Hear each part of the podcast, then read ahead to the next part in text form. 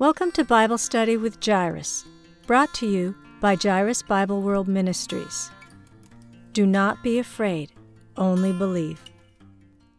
Brother Jairus leads a Bible study group in Chinese every week, and the Holy Spirit often speaks to people during these meetings.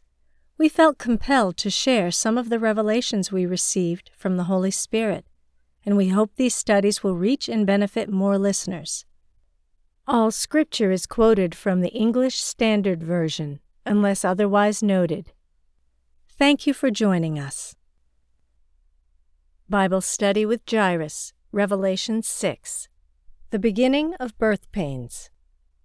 In Revelation chapter 6, God reveals the first six of the seven seals.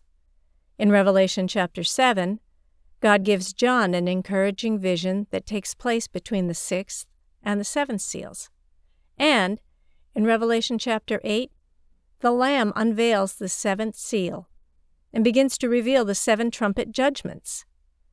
The vision that takes place between the sixth and seventh seals encourages believers to notice the positive things that are going on in heaven, despite their suffering on earth. And the vision between the sixth and seventh trumpets encourages believers that they will be able to overcome these judgments and enter into their final victory. In Matthew 24, the disciples ask Jesus, What will be the sign of your coming and of the end of the age? Matthew 24 3. The Lord Jesus replies, You will hear of wars and rumors of wars, but see to it that you are not alarmed. These things must happen, but the end is still to come. Nation will rise against nation and kingdom against kingdom. There will be famines and earthquakes in various places. All these are the beginning of birth pains. Matthew 24, 6 through 8. What are these labor pains? They are the first four seals mentioned in Revelation 6. The first four sealed judgments bring war, famine, pestilence, and death, just like Jesus described in Matthew 24. If these signs are the beginning of birth pains, what is being born? I believe the bride of Christ and her victorious child are about to be born. See Revelation 12. The request of the martyred saints in the fifth seal is the appeal of Christ's bride. God tells these saints that they must continue to endure until the number of martyred saints is completed.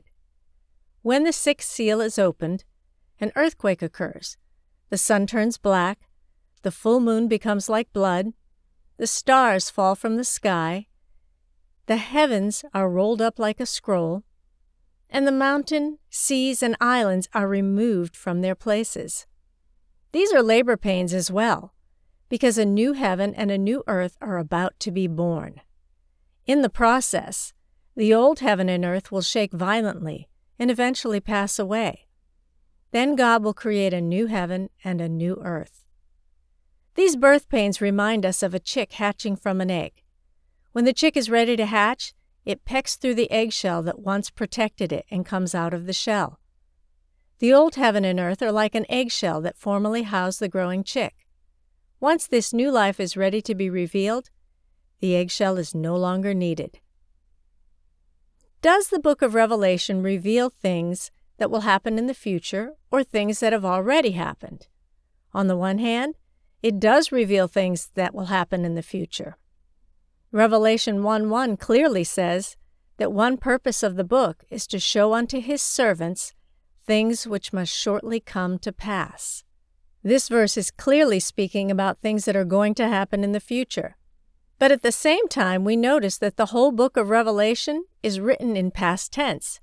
Since time does not exist, or is limitless, in the spiritual realm, we must go beyond the limits of linear chronology when we try to understand the prophecies of Revelation.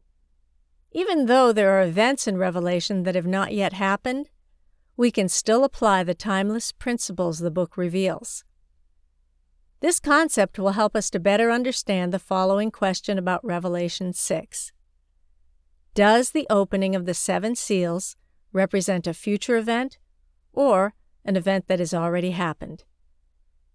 It's obvious that many of the events described in this passage are still future, the stars have not fallen from heaven, the great tribulation has not occurred, and heaven has not moved out of its place. However, I believe that Jesus has already opened the seven seals in the spiritual realm, and it just takes time for these events to unfold in the physical earthly realm. Many interpretations of Revelation focus too much on assigning meaning to each one of the seven seals by linking them to events and chronology. However, this often leads us astray. We are not God, and only God controls time. Jesus warned his disciples not to speculate about the time of the Lord's second coming. If the angels and Jesus himself do not know when Jesus is coming back, how can we presume to know? Matthew 24:36.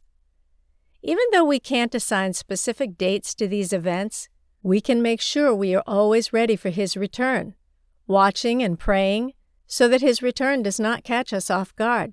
Matthew 24:44.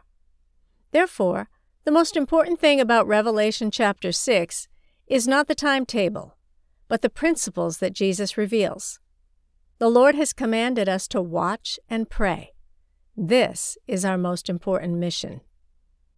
In Revelation chapter 5, we began to discuss the seven seals. The scroll in God's right hand is sealed tightly with seven seals. Only Jesus Christ is worthy to open them. As we read the accounts of the seven scrolls and related visions in Revelation chapter 6, we must not forget that each seal is bringing us one step closer to seeing what is written inside the scroll. The scroll contains the ordained plan of God for man. Until the seven seals are opened, no one can see what's inside. Maybe the scroll was more than just words printed on paper with ink. Maybe it was more like a multimedia presentation with moving images. This movie was not just a record of past events, but like a live broadcast happening in real time. Perhaps it was like the multimedia presentations I often see in my prophetic dreams. Frequently, in a dream or vision, I first see a video playing on a big screen, then I go inside that video to participate in the events it's depicting. Later, I come back out to observe from the outside.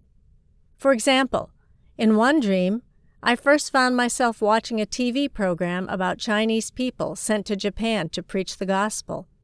Then I entered the TV screen and joined this live event.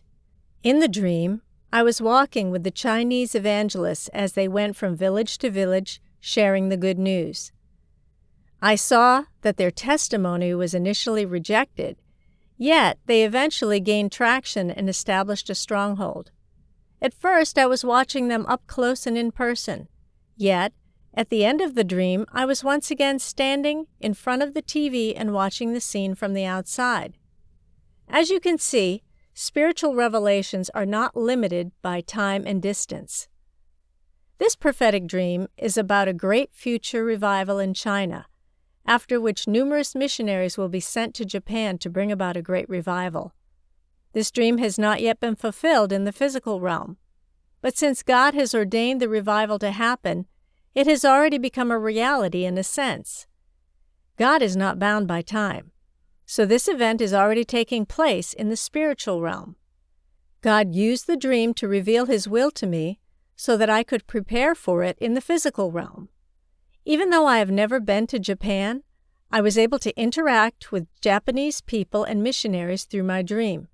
For this reason, I'm considering translating my Bible studies into Japanese to prepare for this great revival. The reason I'm telling this story is that John must have experienced similar things. He could interact with and observe the events God was revealing in the scroll judgments. Although the events he was seeing were not happening in his physical world, he was able to vividly experience them, like watching a live show. This type of occurrence is very common in the spiritual realm because the spirit is not limited by time and space. One time, a Buddhist friend asked me how I understood the four horses. My answer was that many people believed the four horses were the representation of the gospel, represented by the white horse, war horse, represented by the red horse, famine, represented by the black horse, and death by pestilence, represented by the gray horse. There's a lot of agreement on these points, but are these horses referring to future events, present events, past events, or all of the above? My personal understanding is the latter. John wrote Revelation about 90 years after Jesus' crucifixion and resurrection, when the Lamb won his final victory. Did the Lord Jesus Christ have to wait over 60 years after his crucifixion and resurrection to be worthy to open the scroll in God's right hand? No, he was worthy the moment he was crucified and resurrected. Moreover, the Bible reveals that the Lamb was slain from the foundation of the world in Revelation 13:8. Christ was foreordained by God before the foundation of the world, but did not come to earth until much later 1 Peter 1:20. Therefore, Jesus Christ was worthy to open the seven seals of the scroll even before he was crucified by Pilate. He has been worthy since the beginning of time and from eternity past. We must leave behind our limited time based perception so we can better understand the book of Revelation. These events took place outside of time in the spiritual realm, which is why Revelation was written in past tense. They are also taking place within time at this very moment, and they will happen again in the future. In the spirit realm, the four horses are always running. In the physical realm, these four horses running causes things that have happened, things that are happening, and things that will happen in the future. Let's talk more about these horses and the principles they represent. First of all, the white horse represents the gospel which always brings conflict. The Lord Jesus says, Think not that I am come to send peace on earth. I came not to send peace, but a sword. For I am come to set a man at variance against his father, and the daughter against her mother, and the daughter in law against her mother in law. Matthew 10 34 through 35. No person can have a neutral opinion about the gospel. They either accept it or reject it. To some people, the gospel is the sweet savor of Christ, but to other people, it's the savor of death unto death. 2 Corinthians 2 15 through 16. Those who reject the gospel have been influenced by Satan. They not only reject the gospel, but they also oppose those who have decided to accept it. After my conversion, many spiritual battles took place in my family. For many years, I suffered spiritual warfare regarding my unbelieving family members, especially my unbelieving father and mother who worship Bodhisattvas. It took more than 10 years for them to be saved and baptized into the Lord. There are still other relatives who persecute us. These actions are motivated by Satan, for Satan does not want people to leave the realm of darkness and enter the kingdom of light just as Pharaoh did not want the Israelites to be set free from Egypt. So, how does God respond to these objections? He sent famine, pestilence, and death to Pharaoh because he was being used by Satan and the evil spirits. God judged Egypt over and over again with famine, pestilence, and death before he eventually led the Israelites out of Egypt. Outwardly, these judgments were against Egypt, but spiritually speaking, they were against the host of spiritual wickedness in high places. Only after God struck down the firstborn did Pharaoh finally allow God's people to leave Egypt.